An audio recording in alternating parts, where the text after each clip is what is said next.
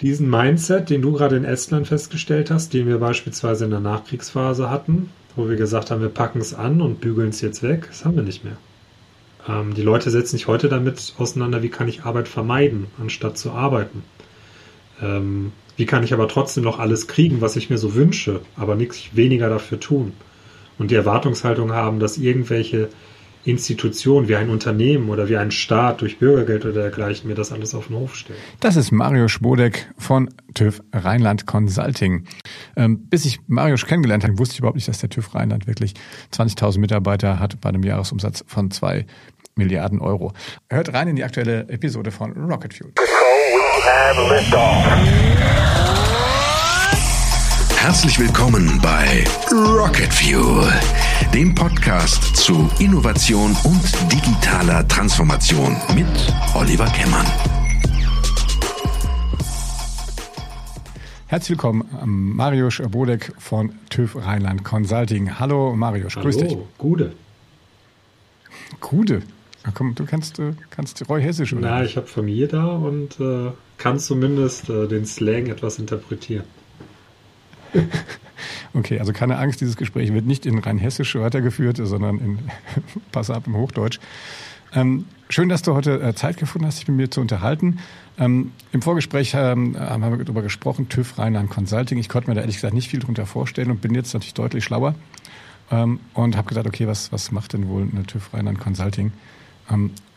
Wenn wir da jetzt gleich drauf kommen, was ihr alles macht, dann muss man sagen, warum machst du eigentlich den Job, den du gerade machst? Und vielleicht kannst du mal anfangen und einfach ein bisschen erzählen, so wo kommst du her, was ist dein Heritage und ähm, was hat dich dann zu TÜV Rheinland Consulting verschlagen? Ja, gern. Ähm, ohne es vielleicht zu, zu detailliert zu machen, aber einen kurzen Abriss zu geben. Ich bin äh, von Haus aus Unternehmensberater, habe in einer kleineren Strategieberatung in Hamburg gelernt. Ähm, mich damals auch bewusst für eine kleinere Beratung entschieden, weil mir damals schon klar war, dass die Lernkurve ein bisschen größer sein wird. Ich hatte während des Studiums schon Werkstudium in der Beratung gemacht und gemerkt, kleiner ist manchmal ein bisschen besser als größer. Und äh, hat sich dann auch ganz gut ausgezahlt ähm, und bin über den Weg dann auch eigentlich in dem Beruf geblieben, bin dann ähm, äh, selber mit verschiedenen Leuten zu der Erkenntnis gekommen, dass es sinnvoll sein könnte zu gründen. Ähm, war dann nach den ersten Monaten so in der Selbstreflexion keine gute Idee, ist erst später gut geworden, weil am Anfang lief es nicht so gut. Äh, war dann Partner in einer kleineren äh, Boutique, die dann größer geworden ist und bin über diesen Weg auch äh, in die Commerzbank-Gruppe reingekommen, zur äh, damaligen noch eigenständigen Tochter Comdirect. War da im Innovationsteam mit unterwegs, habe unter anderem dann auch für äh, die Comdirect, die Comdirect Startup Garage gegründet, einen der ersten Startup-Inkubatoren im Bereich äh, Finanzwesen, Banken, Versicherungen damals, 2015. Und äh, bin von dort aus dann zu KPMG gekommen für das Thema digitale Transformation, habe Kunden beraten, aber auch für KPMG selbst die digitale Transformation mit strukturiert und bin dann über den Weg zum TÜV Rheinland gekommen. Also grundsätzlich immer einen Fokus auf Beratung gehabt, äh, wahnsinnig viele Projekte gesehen. Ähm, Im gelebten Prozess ist es manchmal total anstrengend und mühselig und man fragt sich, was man da eigentlich tut, aber man verdrängt ja auch die schlimmen Sachen, erinnert sich immer an die guten. Und was auf jeden Fall hängen geblieben ist, ist, dass wahnsinnig viele Eindrücke natürlich auch selber dann A, das Mindset schärfen, aber auch ähm, einen Erfahrungsschatz geben, der mich doch in sehr jungen Jahren schon, glaube ich, befähigt, Situationen in Unternehmen ganz gut einzuschätzen, Transformation auf jeden Fall auch äh, zu lenken. Und das ist auch mein Ansinn. Ich möchte äh, coole Themen entwickeln, äh, größere Organisationen auch begleiten und darf das jetzt auch als Geschäftsführer meiner jetzigen Rolle ganz gut ausüben. Ja, ich habe es eben schon ein bisschen angedeutet. Äh, TÜV Rheinland. Ähm also alle kennen TÜV so vom, ich bringe mein Auto hin und kriege eine neue Plakette hinten drauf. So gut, das hörst du jetzt wahrscheinlich nicht das erste Mal.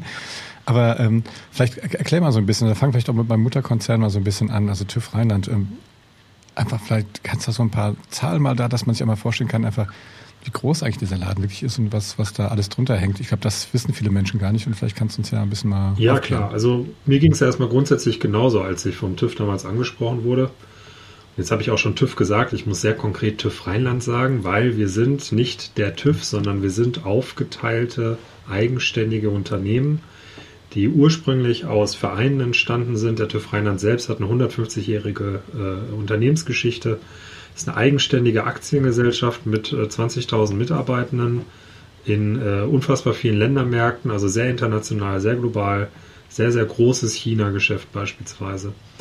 Und ähm, einen Umsatz von knapp 2 Milliarden Euro, also schon kein kleines Unternehmen.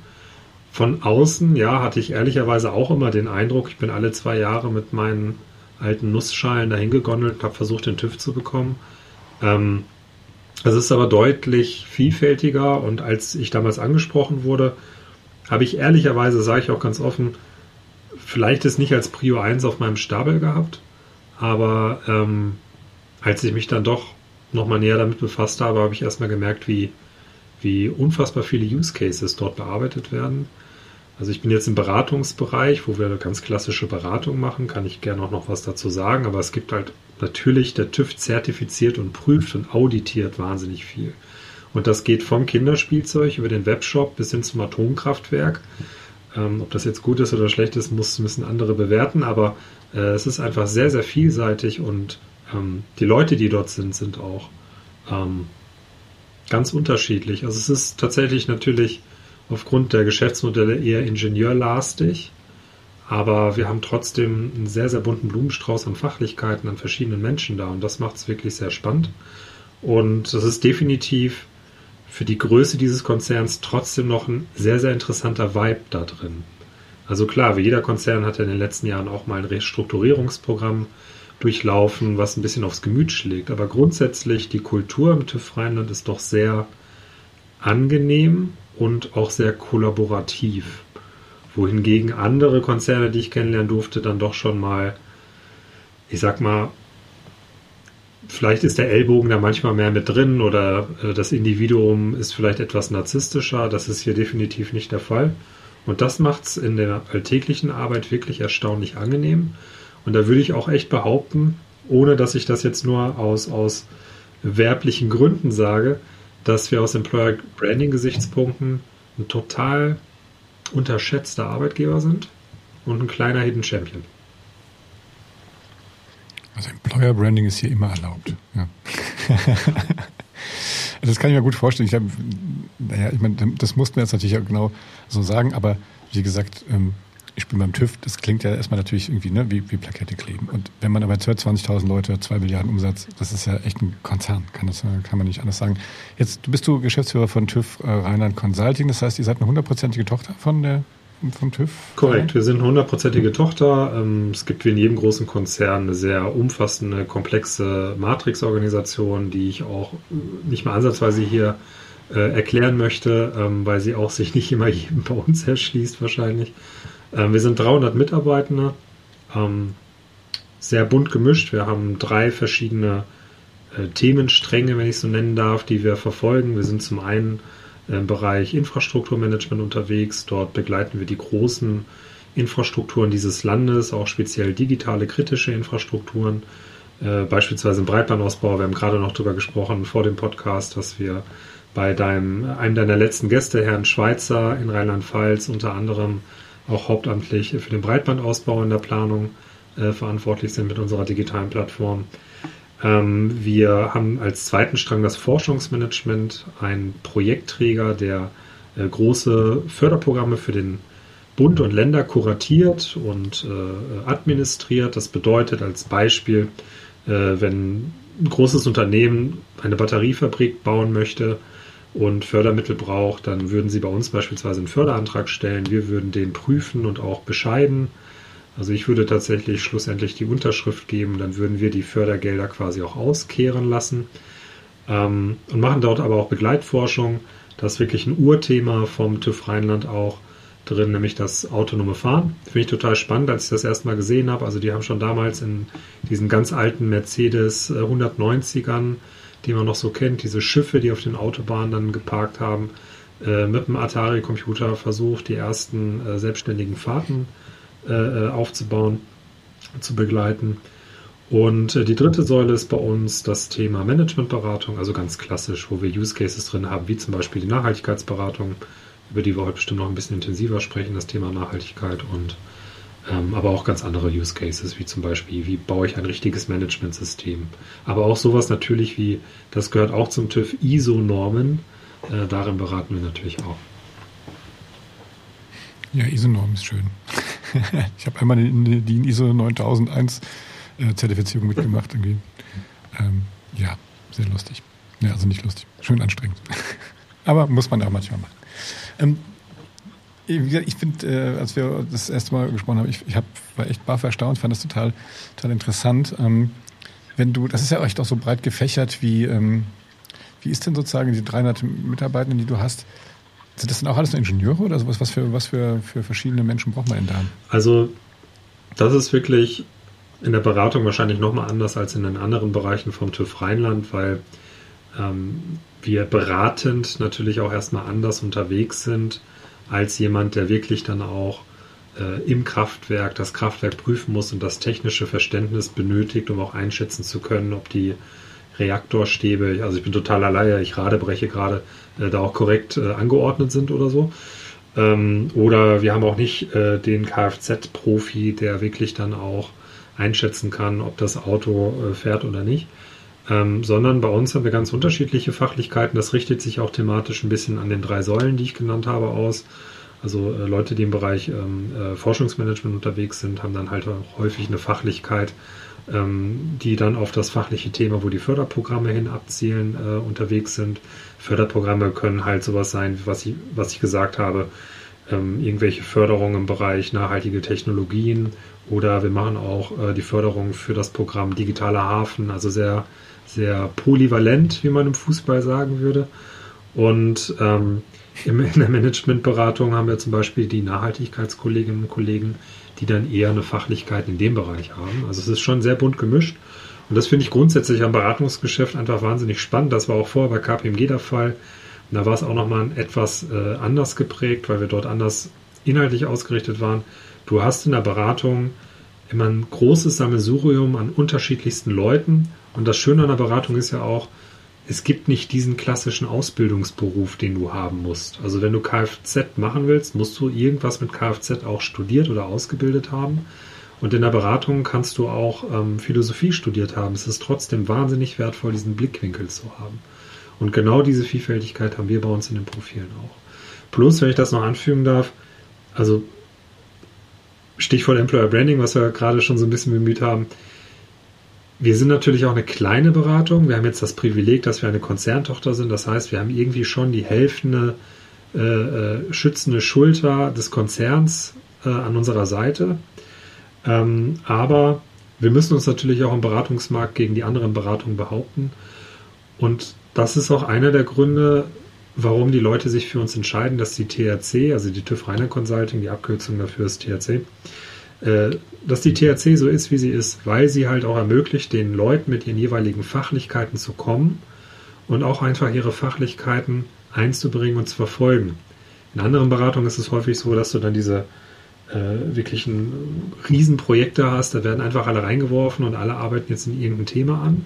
Und bei uns ist es schon wichtig, dass du aber auch mit einer gewissen Fachlichkeit kommst und die dann aber auch äh, als eine Art Fachexperte einbringen kannst. Das unterscheidet uns noch so ein bisschen.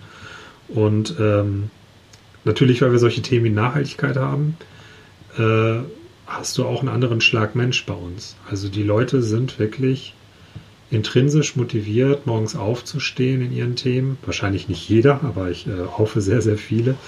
Ähm, und die Welt, für die sie verantwortlich sind, für diesen kleinen Ausschnitt ein bisschen besser zu machen. Und das meine ich gar nicht äh, polemisch, sondern wirklich äh, ganz real, wenn man sich mit den Leuten unterhält, die brennen für solche Themen wie beispielsweise Nachhaltigkeit und das ist schon beeindruckend. Wenn du, ähm, wir haben jetzt über die Mitarbeitenden gesprochen, wenn wir jetzt über die Kunden sprechen, also was sind denn so klassische Kunden? Also es klingt jetzt so ein bisschen eher institutioneller, also wenn ihr jetzt hier zum Beispiel für Ministerien und sowas arbeitet oder für dann eher für Konzerne, also ist das eher so die ab einer gewissen Größe ist für euch relevant? Ja, also tatsächlich machen wir wahrscheinlich jetzt nicht das Einzelunternehmen und äh, den Mittelständler mit äh, 25 Mitarbeitenden. Aber ähm, also die das Verhältnis ist wahrscheinlich 70 zu 30, 70 Prozent öffentliche Hand, 30 Prozent ähm, äh, privatwirtschaftliche Unternehmen und dann auch wirklich Konzerne ähm, oder, oder den Mittelstand. Darunter macht es für uns natürlich auch irgendwann margentechnisch betrachtet wenig Sinn. Ähm, der Beratungsbusiness Case ist ja auch relativ simpel. Ähm, ist einer der ältesten der Welt, äh, Leute in Projekte zu verleihen, um dort ihr Know-how einzubringen. Hat man früher leider anders gehandhabt. Heute ist es ähm, etwas beschönigter. Ähm,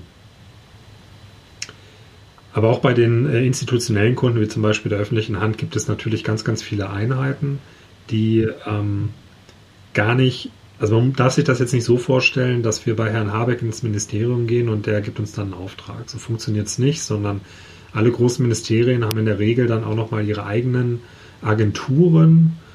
Äh, wir sind zum Beispiel in einem Bundesland auch für im Prinzip die IT-Agentur des Bundeslandes aktiv, wo auch mehrere tausend Leute daran arbeiten, die ganze Architektonik in der IT-Infrastruktur am Leben zu erhalten und zu administrieren. Solche Kunden beraten wir auch, die zählen wir aber auch zu den institutionellen Kunden. Schon sehr vielfältig. Ähm, du hast ja schon eben am Anfang so ein bisschen angeteasert. Ähm, was, was bei euch ein Riesenthema ist, ist das ganze Thema Nachhaltigkeit. Ähm, ist das, ist das so? Also ist das bei den, vor allem auch den großen, also ist das bei den Institutionen irgendwie auch, also du hast das gesagt, ich glaube dir das auch, aber das ist, dass das heute so eine große Rolle spielt, finde ich spannend. Also erzähl da vielleicht mal ein bisschen, was, was das so, was für Themen ihr da bearbeitet. Ja, gerne. Also wir machen das äh, auch nicht erst jetzt, seitdem es ein Megatrend ist, sondern der Freiland Consulting macht das tatsächlich schon etwas länger, was natürlich auch damit zu tun hat, dass es auch ISO-Normen gibt, schon seit ganz langer Zeit, die genau in diesem Bereich abzielen und wo es auch viele Unternehmen gibt, die gewissen Verpflichtungen unterliegen, äh, sich ISO-Normen äh, auch auf die Fahne zu schreiben, damit sie dann in ihren Prozessen sauber sind, weil es irgendwo abgefordert wird durch die Regulatorik. Das gibt schon länger. Und auch sowas, was gerade ganz frisch aufkommt, das Thema ähm, Nachhaltigkeitsreporting, das Unternehmen also wirklich Zeugnis ablegen, äh, wie sie das Thema Nachhaltigkeit bearbeiten, wie ihre Lieferkette aussieht und dergleichen. Das gibt es schon länger. Die Standards verändern sich jetzt einfach nur und es werden mehr Unternehmen verpflichtet, das zu tun. Also es ist auch nicht so, dass gerade alles neu passiert und die Unternehmen gerade erst anfangen. Aber man spürt jetzt in den letzten zwei Jahren, dass es wirklich ein Megatrend wird. Wir haben auch schon viel über die digitale Transformation gesprochen, äh, als wir uns unterhalten haben. Das ist natürlich immer noch ein Megathema. Und tatsächlich heißt auch das Geschäftsfeld, was ich äh, leite, neben meiner Rolle als Geschäftsführer im Konzern, digitale Transformation, in dem auch die THC verordnet ist. Also auch noch so ein, ein Marker, dass das Thema Digitalisierung für uns mega wichtig ist und äh, auch noch wichtig bleibt und wichtig war. Aber das Thema Nachhaltigkeit kommt jetzt unfassbar stark und hat einfach auch damit zu tun, dass neben den regulatorischen Drücken die Wahrnehmung von Nachhaltigkeit eine andere geworden ist. Kann man wahrscheinlich auch als Privatperson ganz gut wahrnehmen, dass im öffentlichen Diskurs das Thema Nachhaltigkeit an Gewicht gewonnen hat. Ob jetzt die Art und Weise, wie das Thema Nachhaltigkeit gerade auf der politischen Ebene getrieben wird, die richtige Art und Weise, mag ich jetzt gar nicht zu bewerten. Aber ähm, es zeigt erstmal in der politischen Diskussion, das ist ein Megathema. In den Regularien wie dem Gebäudeenergiegesetz, was gerade verabschiedet wurde, schlägt sich das nieder, was uns ja als Bürger und auch die Unternehmen unmittelbar betrifft. Und was ich, glaube ich, ganz spannend finde, ist, ähm, und das wird auch für uns die nächsten Jahre die riesen Chance sein für die THC. Und das kann ich auch ausplaudern, ohne jetzt im Wettbewerb irgendwas zu stecken, weil äh, wir es jetzt einfach schon länger vorhalten können. Der Merger aus digitaler Transformation und nachhaltiger Transformation, der wird sehr, sehr spannend werden. Weil die Unternehmen natürlich jetzt angehalten sind, beispielsweise aufgrund hoher Energiepreise zu Lösungen zu kommen, wie man weniger Ressourcen in Energie verbrennt, also Ressource ist ja meistens für das Unternehmen der wichtigste KPI, Cash, ähm, und nachhaltiger wirtschaftet und auch nachhaltiger produziert, um äh, auch nicht von den Kosten absorbiert zu werden. Ähm, weil nicht jedes Unternehmen wird sich leisten können, den Standort Deutschland zu verlassen. Ähm, und das wird, glaube ich, ganz spannend sein. Und da haben wir halt beide Kompetenzen an Bord. Und das zu übereinander zu bringen, tun wir jetzt schon bei Kunden und wird zukünftig unsere Riesenchance. Hier, ähm, also wir beschäftigen uns ja auch hier viel mit Innovationsentwicklung, ähm, auch Organisationsstruktur, weil wir auch oder Organisationsentwicklung, weil wir auch mal sagen, okay, wenn du, ich meine, der Begriff digitale Transformation ist natürlich groß und ich sage mal, wenn ich jetzt anfange, mein Unternehmen vielleicht irgendwo zu transformieren, indem ich es auch nachhaltiger mache. Am Ende vom Tag brauche ich ja Menschen in den Unternehmen, in den Organisationen, die das dann halt auch irgendwie A können B wollen. Ja. Und ähm, ist das dann auch, also ist das, seht ihr das auch in den größeren ähm, Organisationen, dass das so eine Geschichte ist, die oben anfangen muss und dass man, dass ihr euch da vielleicht auch mit dem mit der Managementberatung erstmal um solche Themen kümmern müsst, um den, den Weg quasi erstmal zu ebnen? Also was man vielleicht mal, um es ins Verhältnis zu setzen zur digitalen Transformation sagen kann, ist es schon anders. Also ich glaube, da muss noch ein bisschen Wasser den Rhein runtergehen oder den Main, äh, um, um das auch noch mehr ins Bewusstsein zu bringen. Was man gerade beobachten kann, ist, dass ähm, die Position des Nachhaltigkeitsmanagers oder des äh, Head of äh, ESG oder Sustainability oder dergleichen aufgebaut wird. Ähm, und dass auch unsere Ansprechpartner mittlerweile in diesen Ressorts sitzen. Vor ein paar Jahren war es so, dass man wahrscheinlich mit der Geschäftsführung oder irgendeiner Stabsstelle gesprochen hat. Und jetzt sprechen wir halt direkt mit jemandem, der dafür verantwortlich im Unternehmen ist. Häufig auch noch Einzelkämpfer. Und das ist ein bisschen vergleichbar mit der Entwicklung der Digitalisierung. Äh, wenn du dich erinnerst, als vor 15 Jahren das Profil des CDOs aufkam, hat sich das so nach fünf Jahren etabliert, dass jeder auf einmal ein CDO haben musste. Das waren aber im Prinzip meistens ganz arme Schweine, die irgendwie mit dem C angehängt in der zweiten Führungsebene ohne wirkliche Schulterklappen im Unternehmen waren nicht wirklich einen Durchgriff hatten. Und äh, ich vermute, dass du im Netzwerk genauso viele Leute hast, bei denen das nicht so funktioniert hat. Und erst über die Zeit hat sich jetzt ja herauskristallisiert bei der Digitalisierung, dass es auch immer relevanter wird für das richtige Vorstands- oder Geschäftsführerressort und auch ein Skill wird, der vom äh, Aufsichtsrat abgefragt wird und ähm, mittlerweile auch abgedeckt wird von diesen Ressorts. Und in der Nachhaltigkeit sind wir da noch nicht ganz. Aber ich glaube, der Hebel in der Nachhaltigkeit ist genauso stark wie beim Thema Digitalisierung. Würdest du denn unter die, unter diese, also würdest du die beiden Aspekte denn unter das Thema Innovation packen? Oder ist das für dich nochmal eine eigene, eigene Säule? Boah, das ist wahrscheinlich jetzt sogar fast eine wissenschaftliche Diskussion. Ne? Wie, wie interpretierst du Innovation? Also digitale Transformation, ja. um das nochmal von der Digitalisierung abzuspreizen, die ja eher so eine technologische äh, Digitalisierung im, im Volksmund äh, beziffert. Ähm, du warst ja gerade in Estland, wir haben auch darüber gesprochen. Ähm, und du hast es auch gerade berichtet. Also grundsätzlich für alle, die jetzt deine Pod, den Podcast mit Herrn Schweizer nicht gehört haben oder wussten, dass du in Estland bist. Was? Gibt's, gibt's da jemand? Weiß nicht. Ja? Also ich, weiß, ich, ich kenne okay. die Reichweite nicht. Die, die zwei, den, kannst du es jetzt nochmal erzählen. Äh, das Baltikum ist ja dafür bekannt, dass sie auch eine sehr, sehr gut durchdigitalisierte Verwaltung haben. Also sind uns da wahrscheinlich einen Schritt äh, näher, wo wir uns ja gerade noch mit den Richtlinien fürs OZG und so weiter herumschlagen. Ähm, aber du hast ja auch berichtet, und das kann man ja auch nur bestätigen aus den Märkten, ähm, dass die Leute grundsätzlich auch in diesem System ganz anders vom Kopf her aufgehangen sind. Also die, die sind offener für Technologien, die sind damit jetzt natürlich auch eine ganze Zeit lang besser begleitet worden als wir in Deutschland.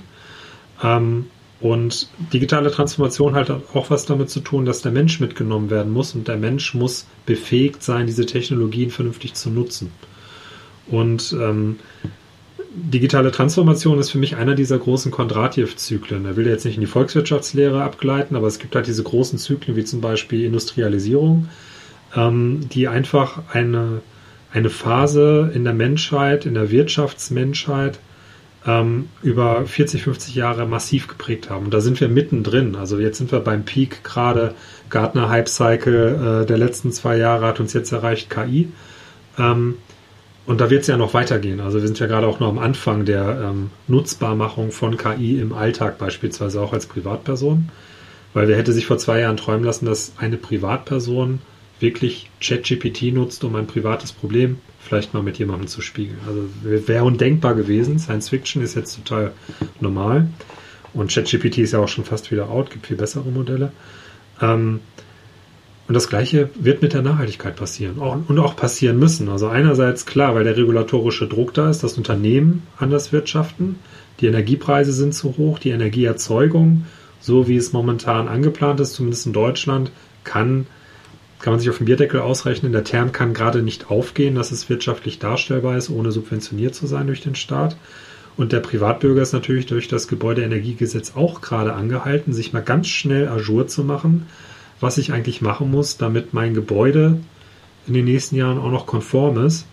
Ich meine, das Gesetz schreibt ja nicht vor, dass du ausziehen musst, wenn du nicht sanierst, aber du kannst es zumindest vielleicht nicht mehr werthaltig verkaufen. Das heißt, es ist quasi per Gesetz jetzt eine riesige Geldverbrennerei äh, für die Privatpersonen verordnet worden. Ich meine das ist jetzt gar nicht ideologisch, sondern es sind einfach Hinweise, dass das Thema so dermaßen da ist, dass es auch nicht weggehen wird in den nächsten fünf Jahren. Auch nicht, wenn die CDU kommt und das GEG vielleicht nochmal, das Gebäudeenergiegesetz, ähm, in der nächsten Legislaturperiode versucht, äh, nochmal komplett abzuändern. Das wird einfach da bleiben. Und das ist ja auch nicht verkehrt. Die Frage ist halt, wie wir uns wahrscheinlich grundsätzlich als Gesellschaft bei dem Thema aufstellen.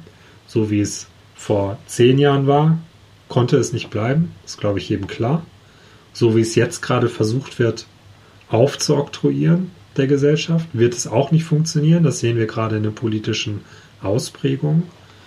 Äh, bin mir nämlich ziemlich sicher, dass solche Ausschläge wie bei der AfD gerade nicht nur äh, der Migrationsfrage geschuldet sind, sondern auch andere Probleme der Bürger momentan vielleicht nicht so behandelt werden, äh, äh wie, wie, wie der Bürger das erwartet. Und das Thema Nachhaltigkeit wird da sein. Und um das jetzt einfach nochmal zu unterstreichen, für jedes Unternehmen, was in diesem Bereich aktiv ist, egal ob es Lösungen dafür herstellt oder wie wir Lösungen begleitet, ähm, um zu einer Lösung zu kommen, äh, ist es eine Riesenchance. Riesenchance. Du hast gerade den, den, äh, den Hype-Cycle von Gartner angesprochen. Also für alle, die das vielleicht nicht kennen, das ist im Prinzip so eine Kurve, die geht erstmal steil hoch, wenn irgendwas total gehypt wird und dann hat die so einen Peak dann fällt die erstmal wieder runter und kommt dann so nach, nach einer gewissen Zeit wieder hoch. Und diese Kurve ist quasi immer gleich, nur sozusagen die, die, die Achsenbeschriftung quasi, die verändert sich. Das heißt, manchmal sind es Jahre, manchmal sind es zehn Jahre und so weiter. Ähm, was würdest du denn, was ich das jetzt ganz spannend finde, was würdest du denn aus deiner Perspektive so sagen, was sind denn so Themen, die so in einem aufsteigenden Ast sind, die jetzt nicht gerade KI sind? Ich habe das Gefühl, KI hat so in den letzten Jahren nicht irgendwie alles, oder im letzten Jahr, so alles ein bisschen so überstrahlt. Aber wenn man so mal unter die glänzende Oberfläche guckt, was, was würdest du so als Tipp für unsere Hörerinnen und Hörer mitgeben? Wo muss man denn so gucken? Was ist denn in der Ramp-Up-Phase gerade? Wow, gute Frage. Also ich glaube, naja, ein bisschen muss ich dich ja mal ja, challengen. Auf jeden Fall. Also ich glaube, Gartner hat natürlich jetzt eine rein technologische Sicht. Ne? Hm. Und ehrlicherweise bin ich bin ich gar nicht auf dem Trichter, dass ich mich damit beschäftige, welche Technologien sind in den nächsten fünf bis zehn Jahren in der Pipeline. Ähm, also auch nicht privat. Ich beschäftige mich eher damit, was von den jetzt antizipierbaren Möglichkeiten wird uns als Gesellschaft vermutlich dann nochmal näher kommen. Und das könnte ich vielleicht in die Richtung eher befragen. Also auf deine, auf deine erste Frage, um vielleicht ein bisschen konkreter dahingehend zu werden, wenn man sich auch zumindest mal die Extrapolation von Gartner selbst anguckt, dann wird das Thema KI, wie wir es jetzt sehen, natürlich nochmal eine ganz andere Form annehmen. Wir sind ja jetzt gerade erst dabei, dass wir mit einem ChatGPT eine Art Sparingspartner haben, der uns mit wenigen Impulsen, die wir prompt nennen, einen Output geben kann, bei dem wir momentan heute sagen, wow, das ist ja Wahnsinn. Aber ehrlicherweise, wenn man sich mit auseinandersetzt, die Fehlerquote ist wahnsinnig hoch. Es ist auch nicht so, dass das epochal ist, was da rauskommt. Es spart einfach nur Zeit. Ähm, und Ressourcen. Ich glaube aber, dass äh, die Kombinatorik aus beispielsweise Automatisierung, zum Beispiel in der Produktion und KI, noch viel größere Auswirkungen haben kann.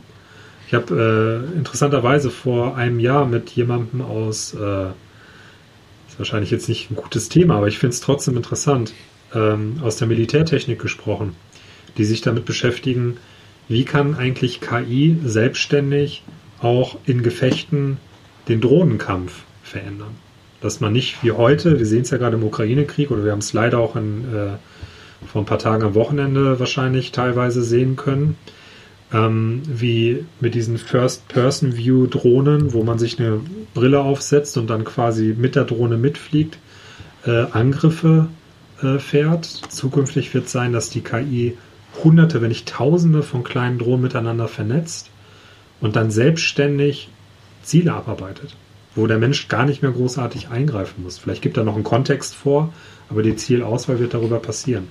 Das ist ein bisschen spooky, aber das ist genau das, was auch beispielsweise in der Produktion passieren wird. Also, dass wir Produktionsstraßen haben, wo heute schon wahnsinnig viele Roboter sind, ist ja vollkommen klar. Aber das wird noch viel weiter gehen. Es wird noch viel inkrementeller werden.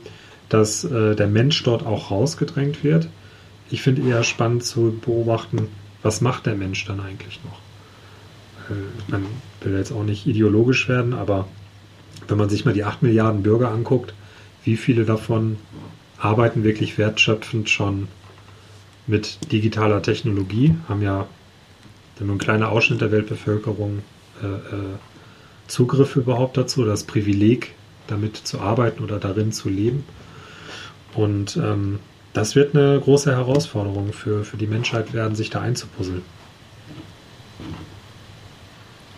Was denn, wenn wir, wenn du uns einfach mit so einer Reise in die Zukunft nimmst, wo sind wir in zehn Jahren, was glaubst du? Hast du schon ein bisschen so angefangen, aber einfach mal wirklich äh, unwissenschaftlich und einfach nur so du privat, was glaubst du? Ich privat, wie kommen wir zur Arbeit? Wenn ich es auf Deutschland Bitte? beziehe, sind wir, glaube ich, nicht so weit. ähm, Dann machen wir muss ich leider so sagen. Also ähm, wir sind mit Sicherheit nicht an dem Punkt, was viele gerade auch in der Presse lesen können, dass sich Deutschland komplett selbst abschafft. Dazu ist dieses Land einfach viel zu breit aufgestellt und zu stark. Aber man kann feststellen, dass wir diesen Mindset, den du gerade in Estland festgestellt hast, den wir beispielsweise in der Nachkriegsphase hatten, wo wir gesagt haben, wir packen es an und bügeln es jetzt weg, das haben wir nicht mehr. Ähm, die Leute setzen sich heute damit auseinander, wie kann ich Arbeit vermeiden, anstatt zu arbeiten. Ähm, wie kann ich aber trotzdem noch alles kriegen, was ich mir so wünsche, aber nichts weniger dafür tun. Und die Erwartungshaltung haben, dass irgendwelche Institutionen wie ein Unternehmen oder wie ein Staat durch Bürgergeld oder dergleichen mir das alles auf den Hof stellt. Das ist ein Missverhältnis und da bin ich mit Sicherheit nicht der Einzige, der da eins und eins zusammenzählen kann. Das kann nicht positiv ausgehen. Plus teils absurde Auswüchse, was die Regulatorik sowohl den Unternehmen als auch den Bürgern vorgibt. Und ähm, ich habe das an anderer Stelle neulich schon mal gesagt, was, was mir echt fehlt, ist, dass wir in Deutschland kein einheitliches Verständnis davon haben, wo wir hinwollen. Als Land und als Volk. Wir haben kein Wertekostüm, dass du sagen könntest, das sind die zehn Punkte, die nehmen wir uns für die nächsten zehn Jahre. Wenn du mich für, auf zehn Jahre ansprichst, nehmen wir uns vor. Und egal welche Partei da oben ist, die geht das mit, weil das Commitment von Deutschland ist, wir wollen in zehn Jahren, dass jeder Verwaltungsprozess digital ist. Komme was wolle. Der Staat sorgt dafür, die Unternehmen arbeiten dagegen an und der Bürger committet sich zu unterstützen und das auch zu nutzen. Da sind wir nicht. Und andere Staaten sind da aber. Die machen genau das. Guckt man sich beispielsweise die asiatischen Staaten an. Ich rede jetzt noch nicht mal von doktrinverseuchten Staaten, äh, äh, mit denen wir ja grundsätzlich auch große Probleme haben, wo wir vermeiden wollen, dass Technologien in unsere Breitband- oder Mobilfunknetze eingebaut werden. Also ich glaube einfach, dass wir da nicht gut aufgestellt sind. Wenn du mich eher fragst, wo wir 2045 stehen, ähm, wenn wir es wirklich schaffen, einige der Themen, die wir uns jetzt vornehmen, dann tatsächlich auch mal konzertiert auf die Straße zu bringen, also die Infrastruktur zu renaturieren und neu aufzubauen. Ähm, das Thema Nachhaltigkeit wirklich auch die Ziele so zu verfolgen, dass wir, auch wenn wir die einzigen auf dem Planeten sind, die vielleicht klimaneutral sind, so what, ist doch egal. Wenn, es ist eine Riesenchance, weil da so viel wirtschaftliches Potenzial entsteht, was wir als Gemeinschaft ja auch abarbeiten können als Volkswirtschaft. Wenn wir da so ein paar Schritte näher wären, dann wäre mir schon geholfen. Wir beide haben ja Kinder. Ähm, ich mache mir ehrlicherweise ganz, ganz häufig gerade Gedanken, was passiert, weil man eine ganz komische Stimmung gerade hat. Ich bin jetzt 82er Baujahr, habe die Wende gerade so mitbekommen, ähm, habe die Strömung der 90er noch ganz gut im Kopf, wo wir einfach noch mit einem ganz anderen Vibe in diesem Land unterwegs waren. Da war natürlich auch eine falsche Sicherheit, weil der Kalte Krieg war gerade weg, alle waren irgendwie erleichtert, man hat mal so 10, 15 Jahre quasi in die Zukunft gelebt. Aber gerade jetzt, wo man spürt, dass die Welt immer aufgeladener wird und immer schwieriger, mache ich mir ehrlicherweise schon Sorgen, in was für einer Welt meine Tochter groß wird. Ist jetzt auch ein bisschen polemisch und privat. Aber ähm, ich würde mich echt schwer tun, dir jetzt in die Hand zu versprechen, dass wir in zehn Jahren dieses Land irgendwie epochal weiter bewegt haben.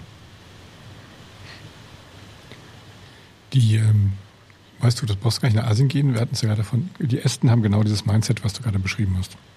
Am Anfang haben die auch diese politische, das politische Commitment. Die haben sich einfach hingestellt und über alle Parteien und über alle wechselnden RegierungschefInnen ähm, hinweg haben die immer gesagt, das ist unser Prio 1 Ding. Also da musst du gar nicht, kannst anderthalb Stunden fliegen, da bist du schon da, wo das eigentlich geht. Also ähm, ich glaube, das ist und vor allem das, das Spannende ist auch für mich immer sagen, uh, der Datenschutz und der, das können wir nicht machen und das geht nicht und so. Und die lachen sich mal kaputt und die sagen, hey, wir sitzen in der gleichen, in den gleichen politischen, äh, in den gleichen regularischen Booten wie ihr und natürlich geht das, man muss es halt nur einfach wollen. Und ähm, ja, da finde ich, hast du ein paar sehr schöne Sachen gesagt. Ein bisschen positiverer Ausblick hätte mir jetzt schon äh, gut getan, aber ich glaube, da hast du trotzdem recht. Das machen wir beim nächsten Mal. ähm, naja, vielleicht also abschließend, ich glaube, äh, Sam Altman, also einer der Gründer von OpenAI, der, der hat ja gesagt, er geht davon aus, dass es irgendwann diese generelle äh, KI gibt, also eine, die wirklich alles machen kann, äh, was die Menschen dann komplett überflüssig macht irgendwie und ich weiß nicht.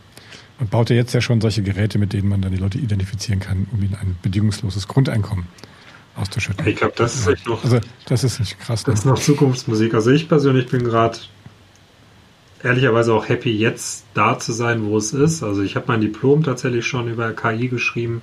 Da hat man noch gar nicht so viel dazu KI gesagt. Das war ein kleiner Ausschnitt aus der KI. Ontologien habe ich damals entwickelt. Ähm, ich, für mich ist es jetzt 20 Jahre später spannend zu sehen, was da passiert. Und ich habe das Privileg, die nächsten 20 Jahre noch mitzunehmen. Ich glaube, danach wird es wirklich spooky werden. Und äh, da bin ich dann doch, dann darf man mal sagen, dann bin ich endlich ein alter Sack und dann muss ich es vielleicht nicht mehr alles so miterleben. Bin aber total gespannt, was die nächsten 20 Jahre passiert.